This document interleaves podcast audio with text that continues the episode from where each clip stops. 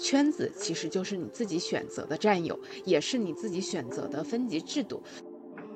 那我我一看 Beyonce，然后他们说：“天哪，太像了，你就是个表演者。”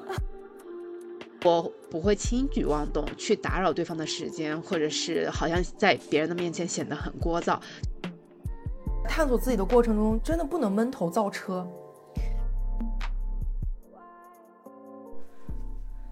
Hello，大家好，欢迎收听养成系大女主。这里有我们不断突破舒适圈、认知觉醒路上的洞察和思考。我们希望陪伴每个女生，在成为大女主的路上不再孤单，寻找无限可能，然后无所不能。Hello，大家好，我是养成系大女主一菲。Hello，大家好，我是养成系大女主露露。那之前的播客呢，其实我们也有提到过，我和露露啊，其实是在一个微博大 V 闪光少女思思的知识星球里认识的。那其实，在那个星球呢，我有连续日更八十篇我的每日商业思考，所以就莫名其妙的也变成了群红，误打误撞啊。那所以，呃，又因为我之前在金融创投领域呢，这两年时间也认识了上千位的投资人和几百位的创业者，所以社交这件事情的基本功还算的确打。的比较扎实。那露露呢？她之前是呃一直是在上海做 office lady，也是给很多老板啊做培训，也是美团的明星讲师。那目前她也是已经做到了呃旅居到第八个城市这样子的一个社交狂魔。所以我相信我们俩对圈子还有社交这些事情都会比较有手感，也会比较有话聊。所以咱们今天聊的这个话题呢，也可以说是我和露露的拿手专场了。其实也就是怎么去社交，不断的破圈。那我之前也看到有这个自媒体写到啊，圈子其实就是你自己选择的战友，也是你自己选择的分级制度。所以我觉得每一个人都有主动选择你要营造自己什么样的圈子的这样子的一个自由度和主动权。那我们也应该把这个主动权牢牢抓在自己的手里。所以呃，也是我们今天想分享这期内容的嗯原因。那。在做这期内容之前呢，我们也有测一测自己的这个 MBTI。露露告诉我说要测一下，我之前还不知道，对吧？露露，对的，对的，因为这个 MBTI 最近真的挺火的，而且好像又出新题了嘛。你测的应该是最新的那一次。就是我觉得，就是每个人的性格和喜好，它其实会真的去影响到他的社交习惯，还真挺不一样的。所以我说，哎呀，一菲，你赶紧去测一测，然后我们一起来聊聊社交吧。嗯，对，但我还挺意外的。我一直以为我是 I 型人，因为我觉得如果不是工作的需求，或者是因为要怎么样去认识新朋友，我是基本上没有社交的那种人。所以我测出来是 E 耶。对，呃，我我觉得你挺 E 的呀，我没觉得你 I 啊。我我真的每次聊天，我觉得你你真的挺 E 的。呃，我感觉好像每一个看起来非常。会 social 或者是很 E 的人，大家都会说自己其实很 I，不知道为啥。好像也有可能，因为有的人他的线上和线下不太一样，就是线上狂 E，然后线下很 I，就这种。我线下应该也是看场合吧，如果就是那个场子我也不是很感兴趣，或者是里面也没有太多想认识的人，我就基本上全程不说话。然后呃。就是对我不了解的朋友可能会觉得我很冷冰冰的那种感觉，但是，呃，如果这个状态是我自己可以调频的，如果我想打开自己，那就可以做的很，呃，social 了。那你是什么 MBTI？给大家揭晓一下。呃，我是 ENFJ，我是 ENFP。我会发现咱俩的区别就在于最后一个字母是 J 还是 P，对吧？那露露，你觉得这个咱俩区别在哪儿？我觉得很准啊，就是一个 J 型人，一个 P 型人啊。一菲就是那种目标感很强，然后他比较具有秩序感的人，就他属于判断型的人格。而我就是凭感觉。咱俩因为前几期一直在聊咱俩的裸辞经历嘛，其实听过的朋友也都会有很明显的感知，这完全就是 J 型人和 P 型人他完全的不同。你是做好了所有准备再出发，我是啊，我今天就要走了，然后我就走了。这这个是咱俩很大的不同。对，我不知道这个是不是也会变。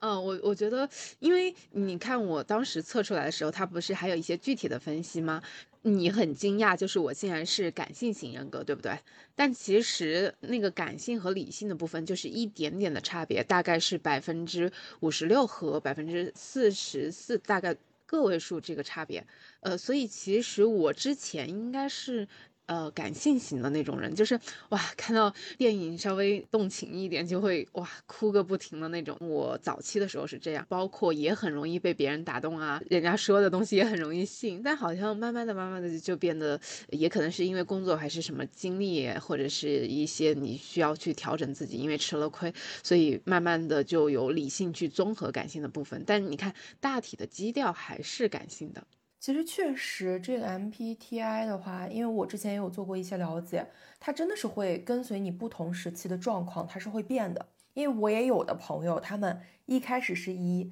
然后后来就是那段时间比较疲惫啊，或怎么样，他们再测出来那些题，它就变成 I 了。因为本身这样的一些性格测试，它就是通过很多的这种题，通过你直觉性的这种选择，啊，选择每一个题的答案，给到你一些这种性格上面的偏向。我觉得这个比较好的就是他给到了我们一些这种百分比，就是你看，相对我来说，我其他的几个啊，可能百分比相对来说比较平衡，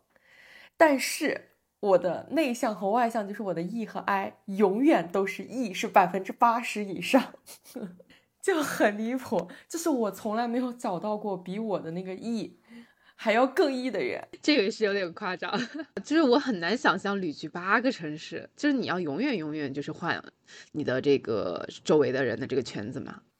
对，但是吧，我觉得可能好像也有一些 I 的潜质，就是比如说像上一次我说的，我在大理的时候懒得社交的时候。但那个时候我没测啊，早知道我那个时候应该实验一下。那那个时候你为啥会 emo 呢？就你这么一个 E 的人，我觉得这个其实因为 ENFP 它有点属于快乐修狗的类型，它其实很吃周边环境的变化。就我是一个很容易被周边环境所影响的人，我很需要新鲜感，我需要不停的有新鲜的东西来刺激到我。那这个新鲜的东西可能是我的爱好，可能是我周围的环境，也可能是一个人。嗯，在这种情况下，因为当时我在大理的时候待的时间挺久的，而且那个时候其实也蛮内耗的，就是觉得啊，我这出来探索了这么久，我到底应该做些什么，然后去支撑我的生活等等这些所有的问题涌来的时候，我就会陷于这种内耗中，我就不太会去有对外界的感知。那这个时候我就会完全的陷入到自己，陷入到一个 I 的氛围里面。那我觉得那个时候如果再让我去测这个。我可能就是爱了，那个时候，因为我所有的能量都是由内而去寻找的，甚至我当时的时候在大理天天点香抄经。哎，对了，最近两天看了你的十年体视频嘛，就是我真的发现，因为你不论实习还是工作，就是这个所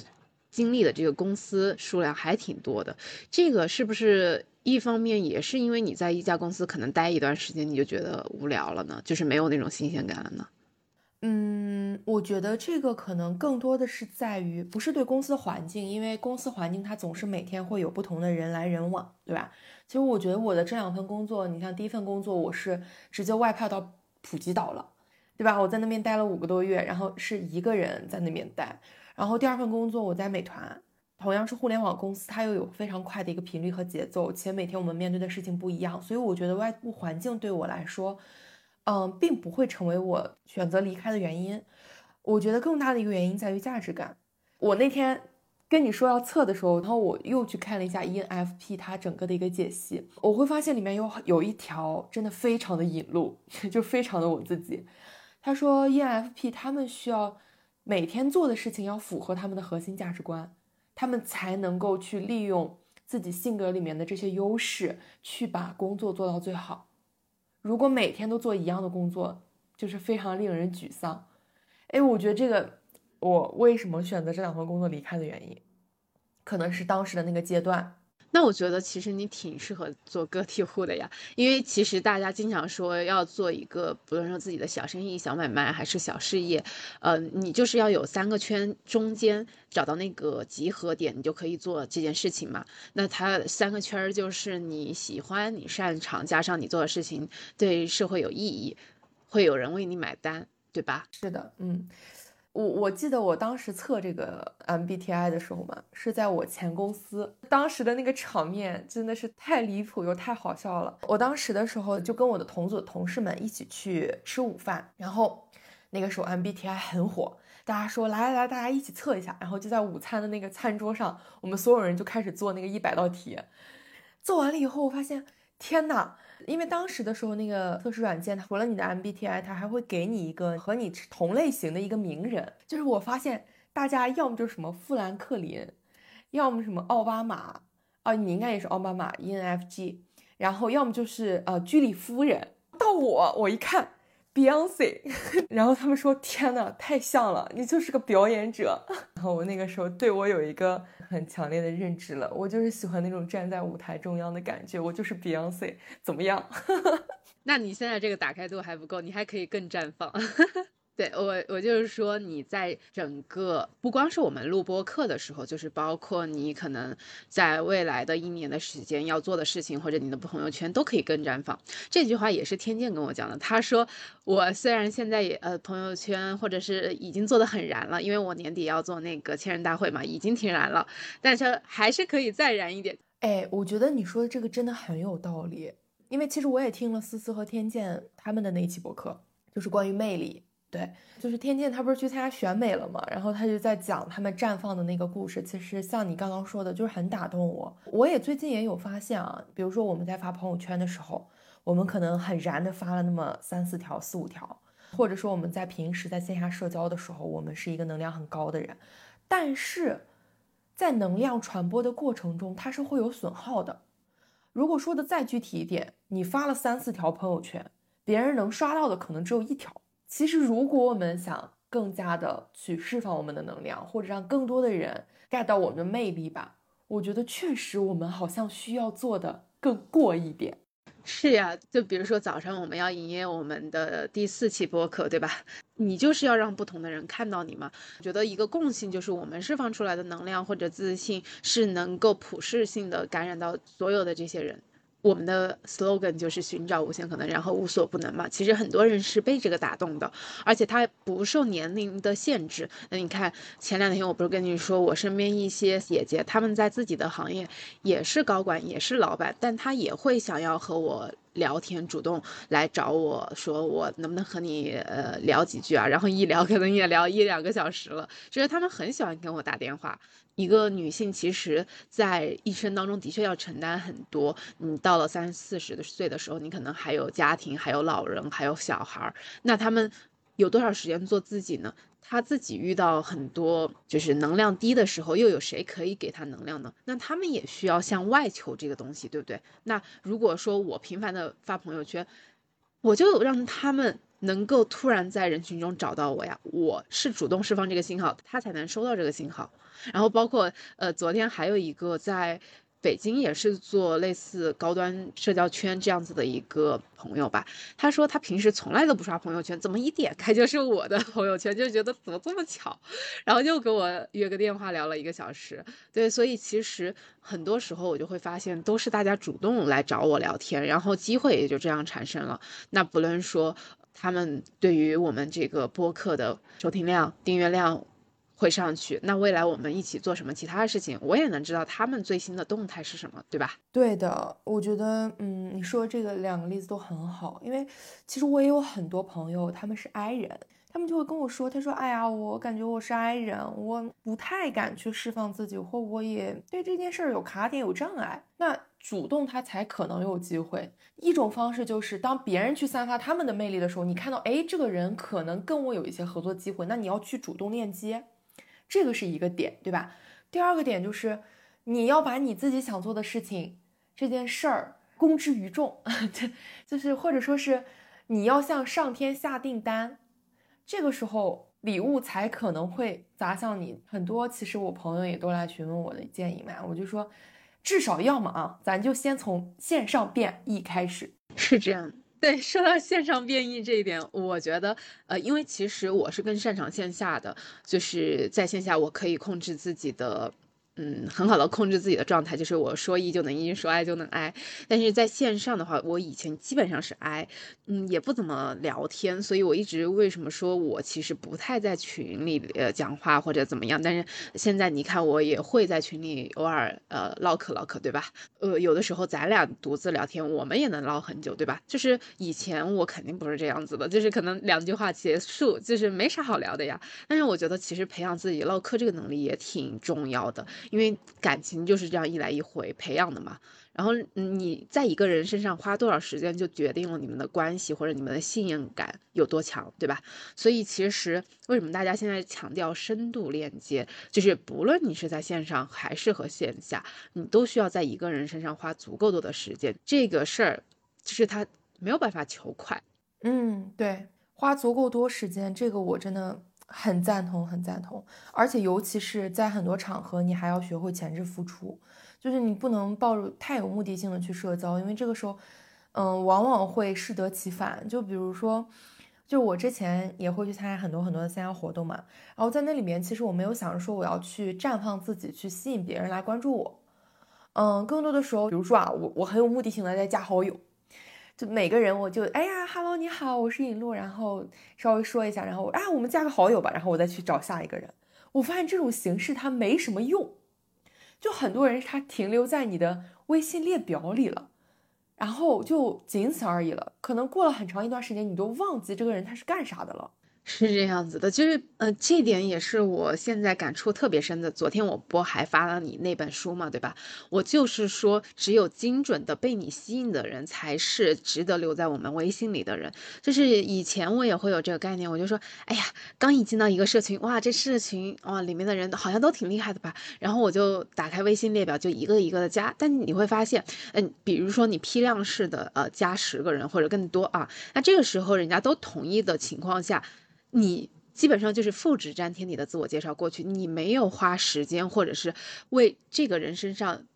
花一些独特的心思去和他交流，所以你就好像是形式化的走一个这个自我介绍，但其实人。都是很灵的、很敏感的，就是你有没有认真的跟他聊天，或者你有没有认真的和他一对一的相处，人家都是可以感觉得到的。所以其实如果说你只是浅浅的泛泛的啊，觉得认识一下就可以了，那人家也会这样对待你。那所以其实这些人就只是躺在你的微信里而已。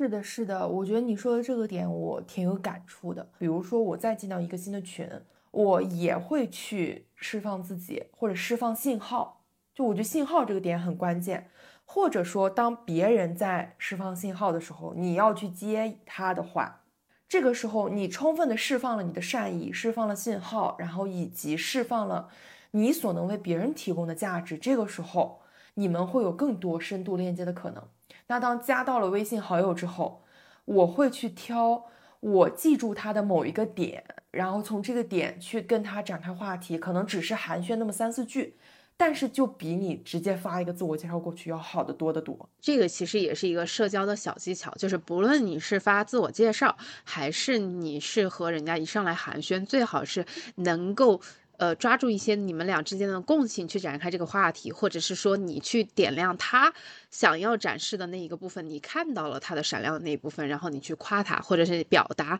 我看到你了。其实每个人都需要自己情绪被认同，身份被认同，所以其实如果你表达出来你看到了他，呃，人家就会对你印象很深刻，对你有好感。哎，我觉得好像对哦，就是你要先给别人肯定，你不能上来就。先把你的东西去给到人家，硬塞给人家。其实这也是一个小技巧吧。我基本上喜欢一个这样有魅力的人，或者是他是一个 KOL，或者是他是一个大佬。哪怕我们是在公众媒体上，我看到他，但是我不会说随便私信他，我会经常的给他点赞呀、留言呢。然后这种情况下，我留的言又会被很多他的类似的粉丝点赞，所以他就慢慢的看到我的频繁的留言且出现在排名靠前的地方，然后他就会对我产生印象。我不会一上来就生猛的扑过去说，哎呀，能不能加你微信？不会这样子。然后哪怕我加到了这些人的微信。我一开始肯定是很有礼貌的呃介绍啊，然后包括我看到他的部分，但是呃之后我就很少会去打扰对方了，就是因为如果说当我没有发现我能够为对方提供价值，我们讲的是向上链接的一个呃这个场景啊，如果说我没有。即刻当下发现他的需求，或者说他的需求暂时我没有办法满足，那我就会去挖他的需求，在这个过程当中，或者是说我要修炼自己能够去满足他的需求。当这个点契合到的时候，我才会出击，就是我才会再去主动联系他，或者是主动抛出我的这个点，让他也能看到，然后我们之间产生这个 match 的部分。所以。我不会轻举妄动去打扰对方的时间，或者是好像在别人的面前显得很聒噪。就是这些，嗯，稍微段位高一点，或者有一些资源、有一些社会地位的人，他们也很忙，然后他们每天想要和认识他们的人也很多。所以，如果说你自己没有一个价值的点的话，你去认识这些人，人家也对你不会有什么感觉的。哎，我觉得咱俩真的都是社交小能手啊。你说到这里啊，我突然想到一点，我还蛮好奇的，就是还是关于 MBTI，来问问社交小达人亦飞，因为咱俩不是 G 型人和 P 型人是不一样的嘛。然后我发现一个很有意思的点，就是 P 型人他其实是他的满足感来源于计划的开始，而且他会经常通过新信息的获取，就是我经常会给你抛不断抛点，就是今天一个这个想法，明天一个那个想法。但是其实 G 型人他更多的是。它满足于完成计划，有一定的次序感。那你对我天天给你抛的这些莫名其妙的东西，你什么感觉？就是我们最终的目的不都是为了让这个播客更好吗？对于我这种人格来说，我是为了这个结果，它完成的有多好而兴奋的。而正好你会看重这个过程，你会在想这个过程当中我们能做哪些调整，最终的结果，我看到是开心的。并且我相信你有一定的专业能力嘛，那我预判到你的这些建议大概率是有用的。然后如果 OK，那我们一起做，这个结果更好啊。那你在这个过程当中开心了，我在这个结果部分开心了，咱俩不都开心了？所以这就是为什么要互补嘛。而且我会发现还有一点就在于你是觉知型，我是判断型，对不对？那所以其实还有一个互补的地方就在于，嗯，我看你每次写这个 show notes 这个小标题的部分。你都会写的很有情绪渲染的部分，或者是说，呃，能够带有人的觉察觉知，替观众把这些话说出来，然后替别人把这个感受表达出来。在文字的层面，我觉得这个是呃可以大家通过屏幕感受到的。其实这也是为什么我们播客目前呃收获到的听众的反馈啊，或者是这个增速都还是不错的嘛。所以我觉得这是你很大的亮点。但是我能看到你这个亮点啊，所以我很放心把这一块交给你。但是有的时候，比如说呃需要一些定调的事情或者是什么这样子的事情的话，我会呃有一个框架在这儿。这种时候，你正好你也觉得我做的还不错，那咱俩也不用在这个上面花时间去争吵了。如果两个人都是同样需要定框架的那种人，那就是会吵起来嘛。哎，我觉得我第一次在这种性格测试上找到了这种互补的感觉，因为我之前其实了解这种性格测试，但我没有去很深入的去研究，比如说在团队中，在合作中，你互补到底是一个怎么样的。刚才听完你这些很精彩的分析，我觉得真的是互补可以成事儿，就是你给我们了一个很好的合作技巧。对，这个时候就是给大家呈现了一下我们这对儿成事儿姐妹的合作状态。我觉得，嗯，可能对于大家来说也是一个比较好的借鉴和参考吧。这么看啊，我们两个都属于包容性比较强的人。同时呢，我们也能够去识别到对方身上的亮点，信任的把合适的工作去交给更合适的人来做。我觉得这点算是在从 MBTI 这个测试里面给到我们两个的一些启发，关于合作技巧方面的。对这个呢，其实你切换到职场社交，或者是切换到呃我们平时的社交来说，其实它也是通的。我自我感觉啊，就是也是受到我们外界的评价，我们俩应该是属于能力强的那一趴，对不对？但是能力强的人，他还是会有一个共性的特点，就是我们会厌蠢，呃，然后同时会觉得，哎呀。我把这事儿交给别人去干，那他要是听不懂我的话，还干不好，或者是我把这事儿交出去了，他那速度太慢了，我自己干一下就干完了，对不对？那当这个这种事情发生的时候，在职场的话，也会遇到一些瓶颈或者是困境，就是你的能力太强，你太闪耀，不一定是好的一点，因为在这个环境内，要这大家又喜欢你有点能力呢，又不要太闪耀，对不对？就是这是一个职场生态的问题。但是我们切换到我们自己要出来做事情了。你要丢掉这个职场的社交，他那个生态圈里，就是把你一些锋芒毕露的部分要稍微遮盖一点，然后要稍微封闭一点的情况下，那你自己出来，你自己的时间就是和你能赚多少钱它是等价的。那这种情况下。你能够怎么样去放大你的规模，放大你的效益率？呃，你就是要去找互补的人，你就是要找合作伙伴。这个时候，其实你莫名其妙的，你的格局就会被打开。所以，为什么其实职场社交和出来社交，它也是有一点点差别的。就是，呃，在职场里可能稍微还要收着一点，但是你出来之后，你就要放大。嗯。明白，我觉得你讲的这个点特别精彩，就是关于职场社交的生态位和当你出来了以后，你个人社交的这中间的一个差异化。因为就像我们之前聊过的，职场它的社交圈其实是公司通过公司的价值观在帮你筛选，你没有办法选择。嗯，出来了以后，我们其实是通过自己的魅力也好，通过自己的价值观也好，去筛选那些能和你同频的人。那就像你最开始所说的，其实当我们出来了以后，我们会发现圈子是自己去给自己选择的这帮战友，是要和你一起去打仗的人。嗯，从这个问题，其实我又有想要过渡到聊的下一个问题啊，就是我们到底是为了啥而社交？嗯，你是为了什么而社交呢？我觉得，首先啊，就是最最最最最底层的，就是开心啊。我的朋友们是可以带给我情绪价值的呀。就是我是一个很容易陷入内耗或者说是嗯情绪 emo 的人，当然我走出来的也很快，我可以自己调节。我觉得这个是我只吸收能量的一个途径之一。所以有的时候，你比如说我们嗯跟朋友在一块玩，我就是很开心。所以我觉得我社交第一个点就是我觉得开心，第二个点我觉得就是能成事儿呗。现在已经不是完全一个人单打独斗的世界了。每天我们信息量那么的爆炸，然后我们世界的变化速度如此之快，一个人的学习能力再强，我们也没有办法完全的去跟上世界的发展。当一个新的东西出来的时候，你首先选择是我要去学习，那可能明天我们要去学另外一个新的东西了，就是这个效率是很低的。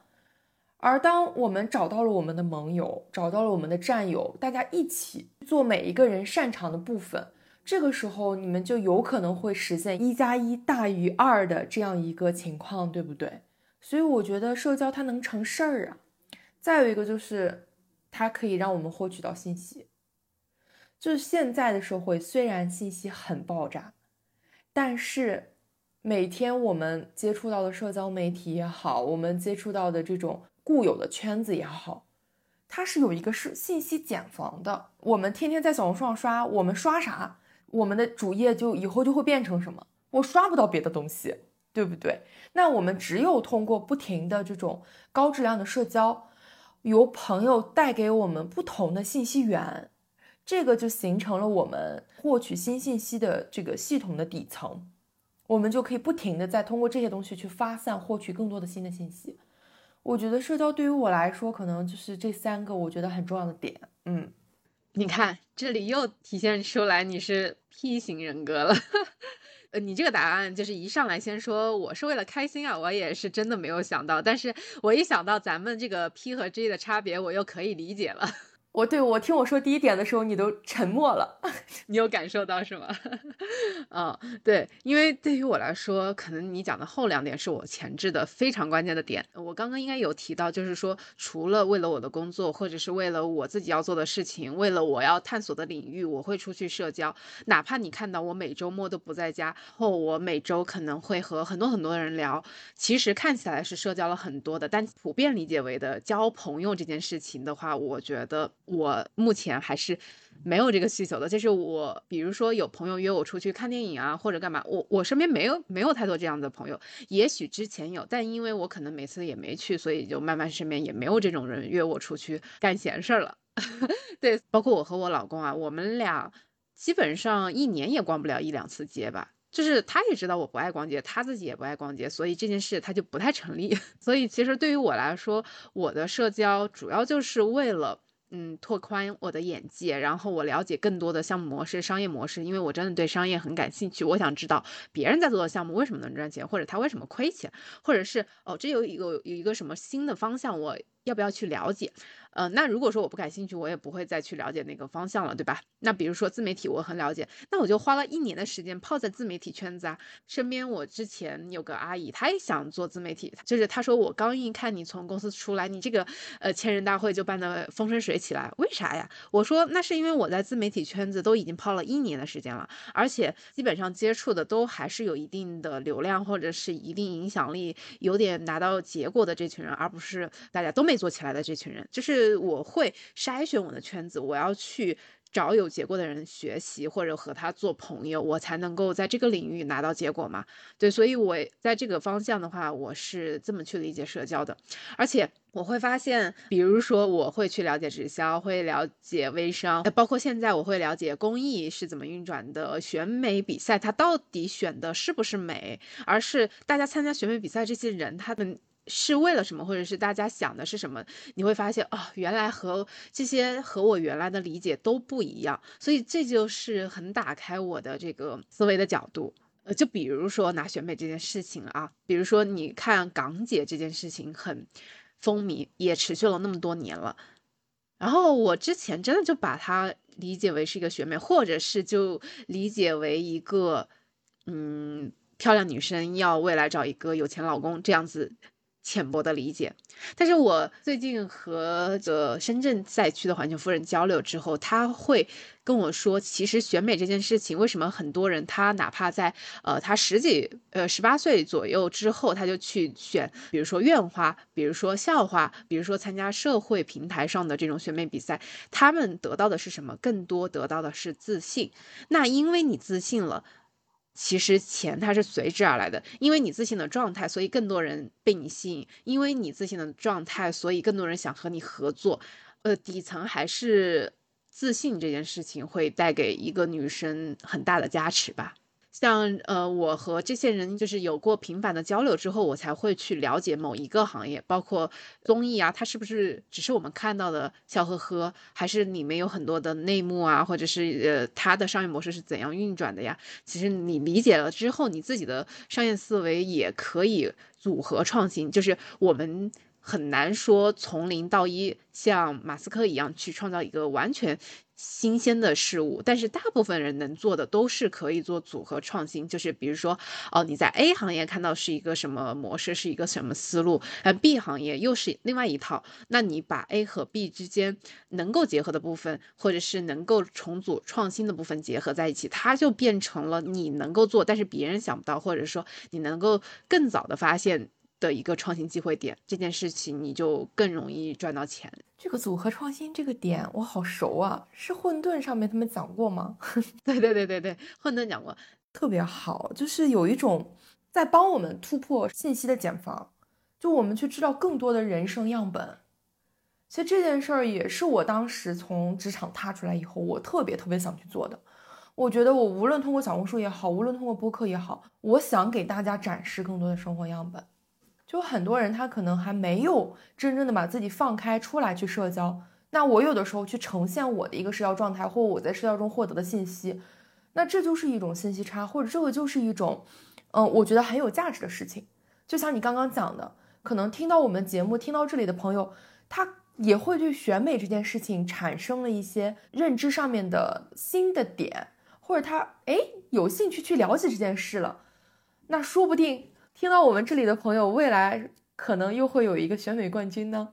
对，所以这件事情，我觉得还可以再补充一点，就是在于你在一开始的时候，就比如说你社交的基本功还。不太 OK 的时候，你可以先呃认识周围的朋友啊，或者是在你自己的行业小圈子里先混一混，对不对？但是当你慢慢的这个技能越来越熟练，或者是大家都给你很多反馈，就是说呃觉得和你相处很舒服啊，其实它就是给你社交能力的一个正反馈。那这种时候，我建议就是要去不断的破圈，就是你要你不要一直待在自己的舒适圈或者自己行业的圈，或者和自己类似的人的圈子里去打转，因为这样你一个是收获不了太多，嗯，就是你收获不了太多其余的一些打开你视野的信息。另外一个就是说，嗯，大家的人性格特质或者说呃某些方面还是相同的，就比如说我。以前如果说是在金融创投圈的话，那你会发现身边精英偏多，富二代偏多，大家讲话的模式、套路，然后呈现出来的状态很多也都是类似的，然后大家在意的点，呃，互相要索取的事情也比较雷同，所以我就觉得这件事情慢慢的我就乏了，然后所以我就会反而去一些接地气的这个。场合，或者是说和接地气、有街头智慧，他是有稍微野一点路子的这种人交流，我就会跟他们有新鲜感，或者我从他身上也能获取到更多我需要综合到我书生气或者学院派那一套固有了这么二三十年的一套模式，可以去也做一个打破，加上一个重组创新。哦，我觉得你这个点讲的太好了，就是让我突然想到啊。现在的社会，它的人才其实要求的是一加 X 型人才。这个一呢，就是我们吃饭的手艺，也就是你的擅长所在。其实大家现在学习能力都不差，你身边的人其实大家都有着还不错的综合能力，对不对？或者他们的专业能力都还蛮强的。但是其实这个 X 才是我们的魅力和差异化所在。当你有了一一门吃饭的手艺，然后呢？你的差异化在哪里呢？可能就是你去看到的不同的事儿，看到的不同的人，这些东西在你身体里面或者思维里面异化成了你的价值观。我觉得这个可能就是我们在讲的差异化。就像之前我看书嘛，然后他们在讲就是如何做个人 IP，就是你首先要有一个你的技能，但是你怎么让别人记住你呢？那么多，比如说做个人成长的个人 IP，比如说做呃职场生活的个人 IP，你让别人记住你的点可能是，举个例子。你一年旅居了八个城市，或者说你办了一场千人大会，这些 X 的经历是你的竞争力和差异化，对吧？嗯嗯嗯，而且就是只有在我不同的尝试这些和我专业的工作需要做的专业的事情之外的点。我才能够更快或者说更早的知道我自己真正喜欢和热爱什么，就是因为我在我工作正常需要做的 paperwork 之外，我做了这么多的事情，然后也拿到了正反馈，所以哎，我就更加去挖掘自己内心的状态呀，挖掘自己真正的热爱呀。就会花更多的时间在探索自己身上。嗯，就是如果说我根本也没去尝试这件事情，然后我也没有拿到正反馈，那我就根本都不会有意识说，哦，我要花更多的时间去探索我自己。哦，有的人可能一辈子都探索不出来自己，就这个真的挺重要的。就是你在探索自己的过程中，真的不能闷头造车。就最近咱俩还在聊。聊那个关于定位的问题嘛，对吧？我们两个就绞尽脑汁，不是在想，哎呀，我们到底是我们的优势擅长在哪里啊？怎么想怎么感觉好像和别人是一样的。但你比如说啊，我们在社交中突然，哎，别人向我求助的那个时刻，我突然 get 到，原来我还可以帮别人去梳理他的原故事，好像哎，这个一下就打开了我的一个天花板。就这种感觉其实还挺神奇的，就有的时候不是你闷着头子去想你要做什么，而是别人他真正的需求在哪里，是通过你不停的在交流、不停在社交中收获到的信息。对，所以其实我这一年的时间讲我的原故事都不知道讲了多少遍了。对，不论是串台啊，还是去线下和人交流啊，我首先得讲我的原故事，人家才能更立体的了解我。他首先对我得感兴趣，我们才会有第二次、第三次的见面，对不对？所以其实你每一次和一个新朋友，或者是你想要新链接的人，你都要。讲一遍你的原故事，所以我觉得每一个人都需要去呃打造自己的原故事。那这一点其实我昨天不也是呃开始做十年体这个视频吗？我们就是互相监督嘛，所以你都已经发出来了，我还要再改改。就是昨天有个朋友给了我建议啊，就是说他把 Bossy 这个品牌的创始人呃比尔刘光耀，他在抖音是一个现象级的。今年刚出来的一个 IP，他可能刚没发几个视频，好像就已经快要破百万的粉丝了。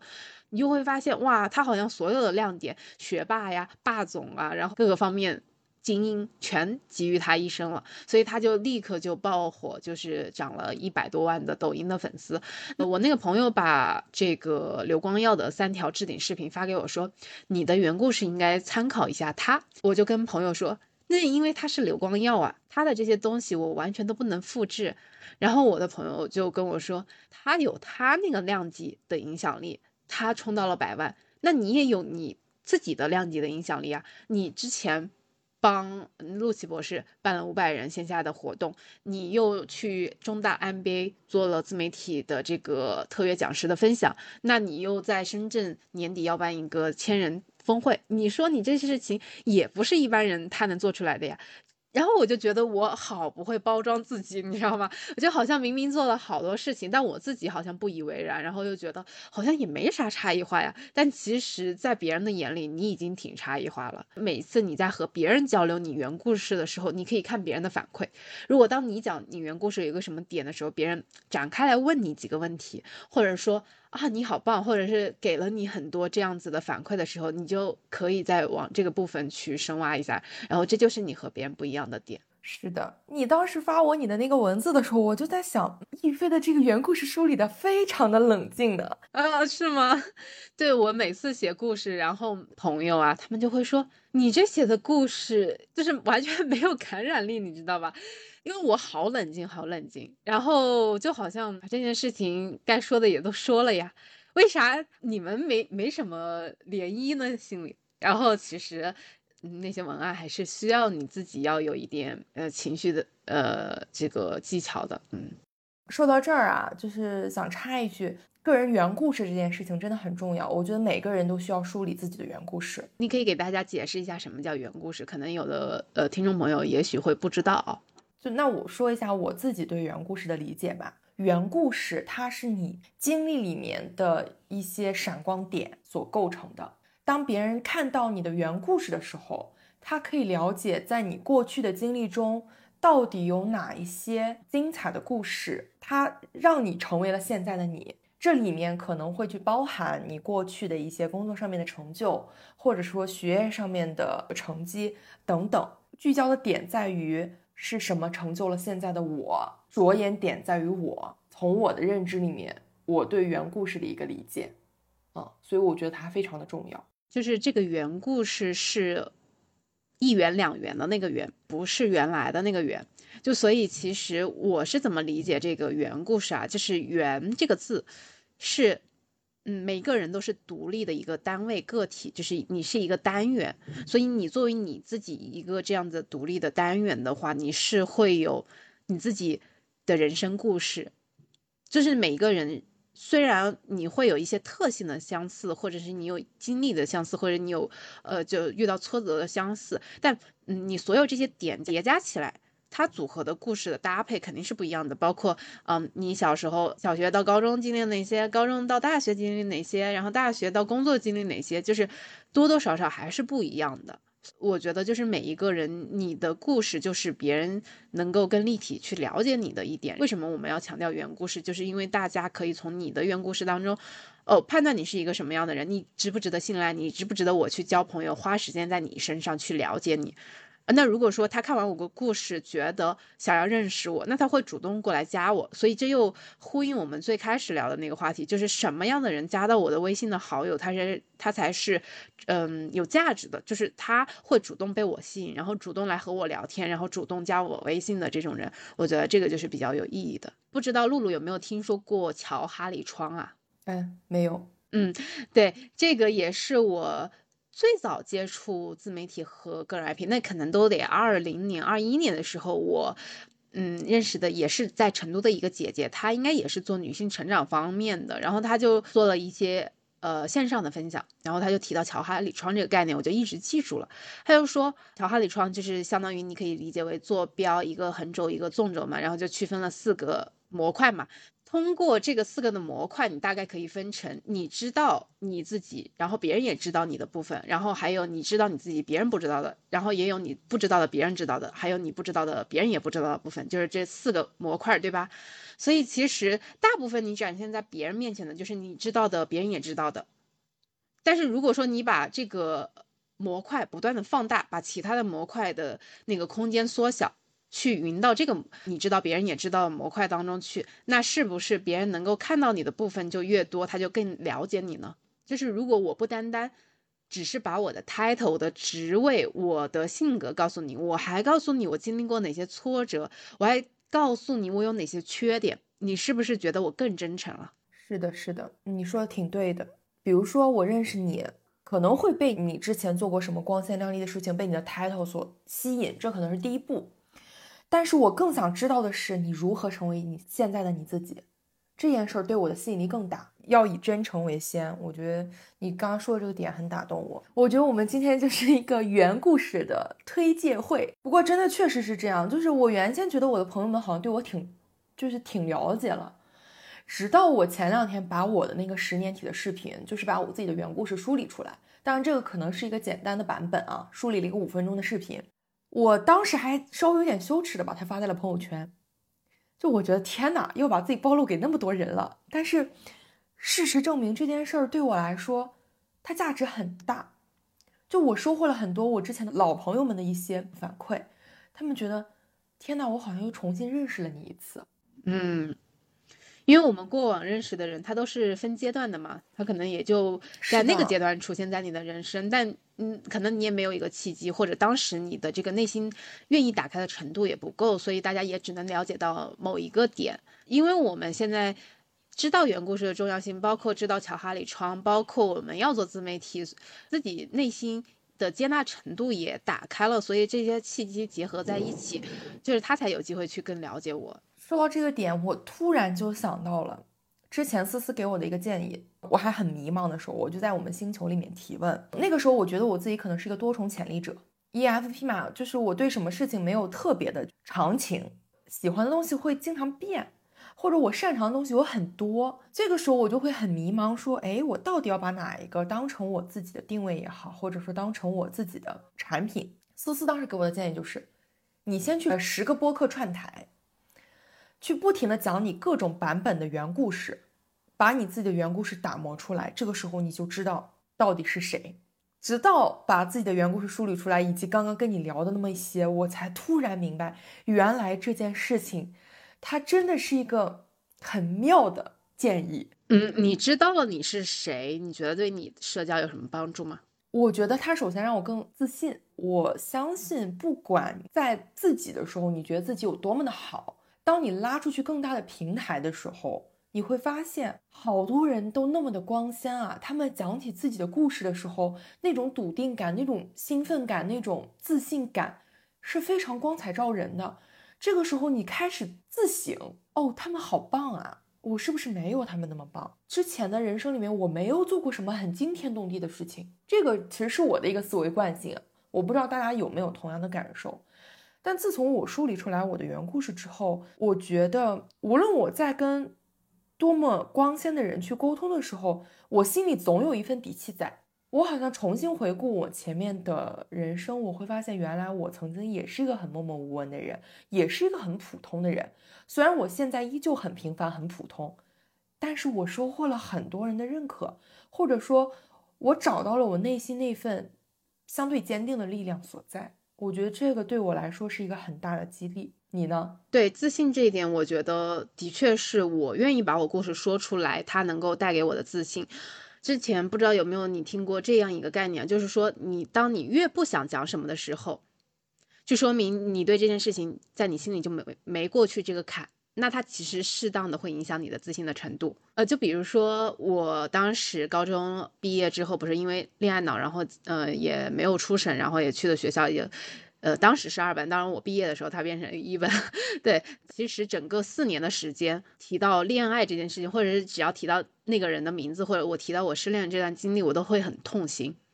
所以我尽量避免不去听到他的消息，或者是怎么怎么样，然后包括二本这件事情，呃。就是虽然我最后拿的那个学历是那个证书是一本了，但是我知道我是以二本的线进去的嘛。对这件事情也是有一段时间我就是不愿意提这件事情呀。那你看我现在说原故事的时候，我说这件事情就完全没有任何心理的卡点，包括还有我小学其实复读了一年时间，因为我要转学，然后教材又不一样。但我现在不认为它是耽误了我一年的时间，因为我觉得就是因为有这一年的时间差，所以整个。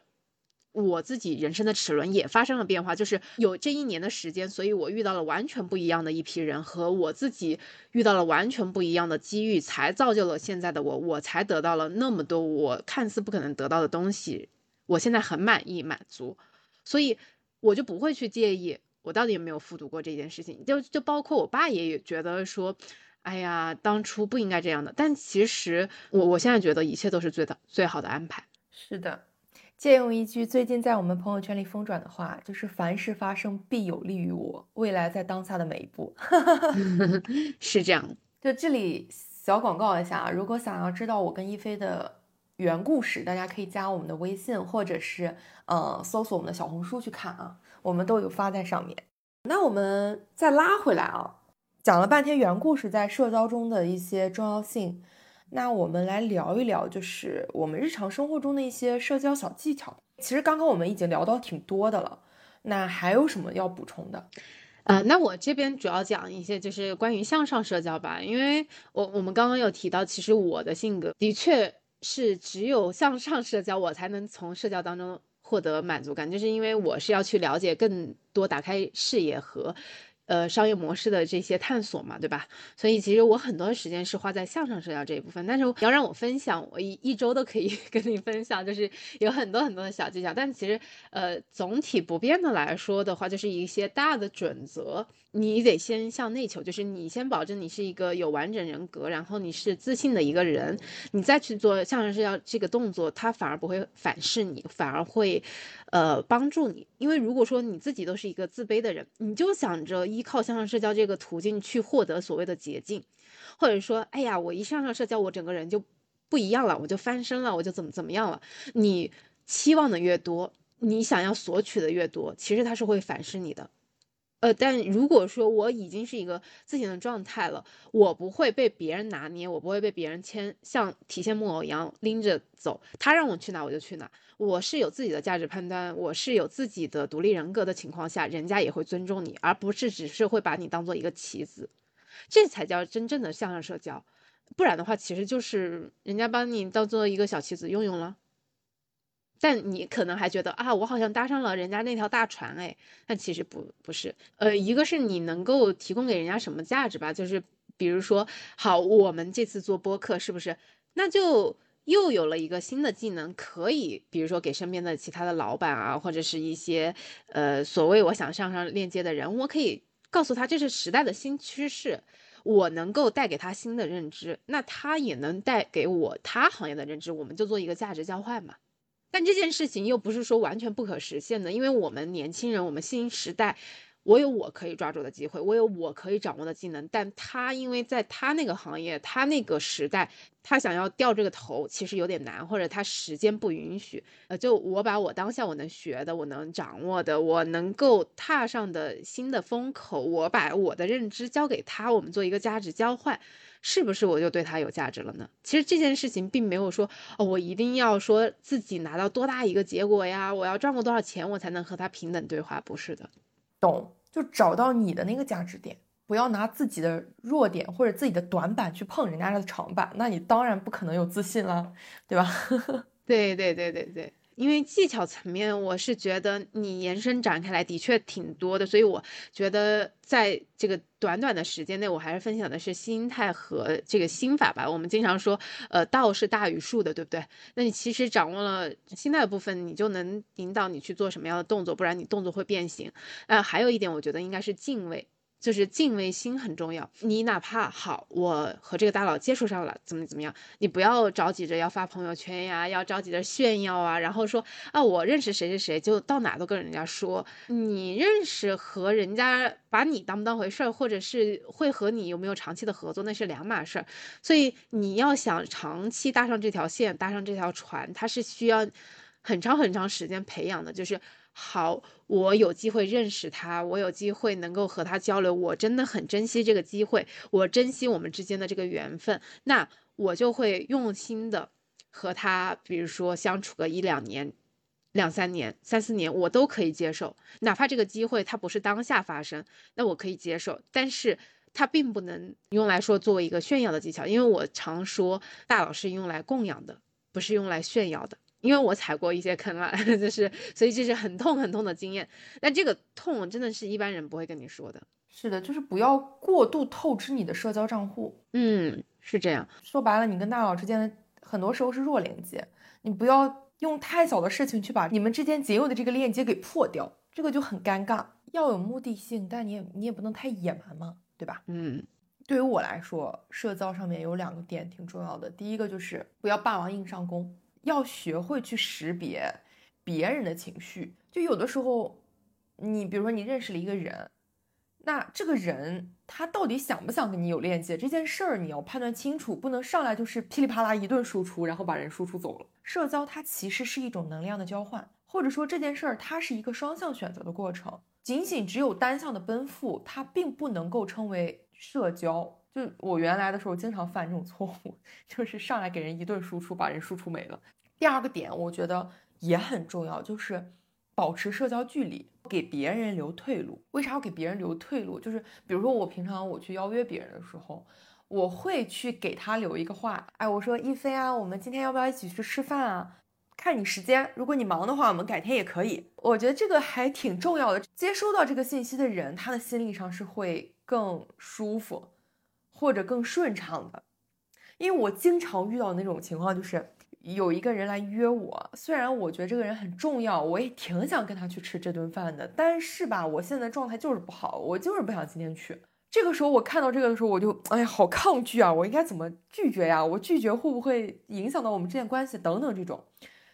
很好的朋友还好，你但凡那种不是特别熟悉的朋友，人家主动一两次，可能你拒绝了也就没有这个机会了嘛，对不对？你就容易陷入到内耗。这个时候，我觉得如果他给我留一个退路，我真的就感受很好。这个朋友我交定了，就那种感觉。这个是我很直观的两个感受，也是我觉得在我的社交过程中我踩坑的地方。嗯嗯，对，呃，类似的情况还有，一上来问在吗？你有时间吗？我这种信息我就不想回，就是你完全没有给我有可能留一个拒绝你的窗口。哦，是的，是的。嗨，在吗？咱俩啥关系啊？我在不在跟你说啊？你有啥事儿直接说事儿不行吗？那咱们就有事儿说事儿嘛，对不对？是 是是。所以啊，就你看一咱一提到这个社交小技巧，就是真的是聊不完了。其实我们今天的主题呢，也是把一个大的基本面，也就是说我们应该掌握哪些呃心态呀，以及就是说有哪些呃综合的点，我们都可以考虑进去，从而让大家就是说让对方觉得和你交流很舒服。就主要是分享这样子的一个心法吧。但具体的技巧，这真的就是聊不完了。大家如果感兴趣的话，我们后面也可以再专门开一期。呃，这个实用小技巧也没有问题。那最近呢，我们也会收到大家一些反馈啊，包括留言啊，就是说大家好像听我们播客之后，发现都很同频，或者有类似的点，就是大家都对商业思维很感兴趣，或者说大家都有一个创业梦，或者大家都有考虑说要不要做超级个体。那所以其实这也是给了我们很多的灵感，大家也可以期待一下我们后面围绕这些话题再去唠唠嗑。对对对，我们特别感谢大家的留言啊，就是其实给我们提供了很多这种选题上面的思路和参考。像一菲刚刚说的，就是上一周我们收到两条留言，都是想让我们讲一讲，我们作为一个普通人怎么去提升自己的商业思维，然后或者商业上面的视野。那这个我们就给你们安排上，后面我们会出一期，然后具体什么时间，到时候会给大家就是发布这个动态。今天反正我们也是聊社交嘛，其实我和一菲就是抛砖引玉啦。就我们聊的也相对来说比较散，聊了聊我们社交中的一些小故事，嗯，可能给到大家一些启发吧。如果大家有在什么社交上面的这种有趣的小故事或者是槽点，欢迎大家在评论区里面给我们留言。我们也很期待看到这些故事。咱们今天这期的播客就到这里结束啦。呃，如果大家觉得这期的内容对你有帮助、有启发，呃，那也欢迎订阅关注我们的播客。咱们下期播客再见，拜拜，拜拜。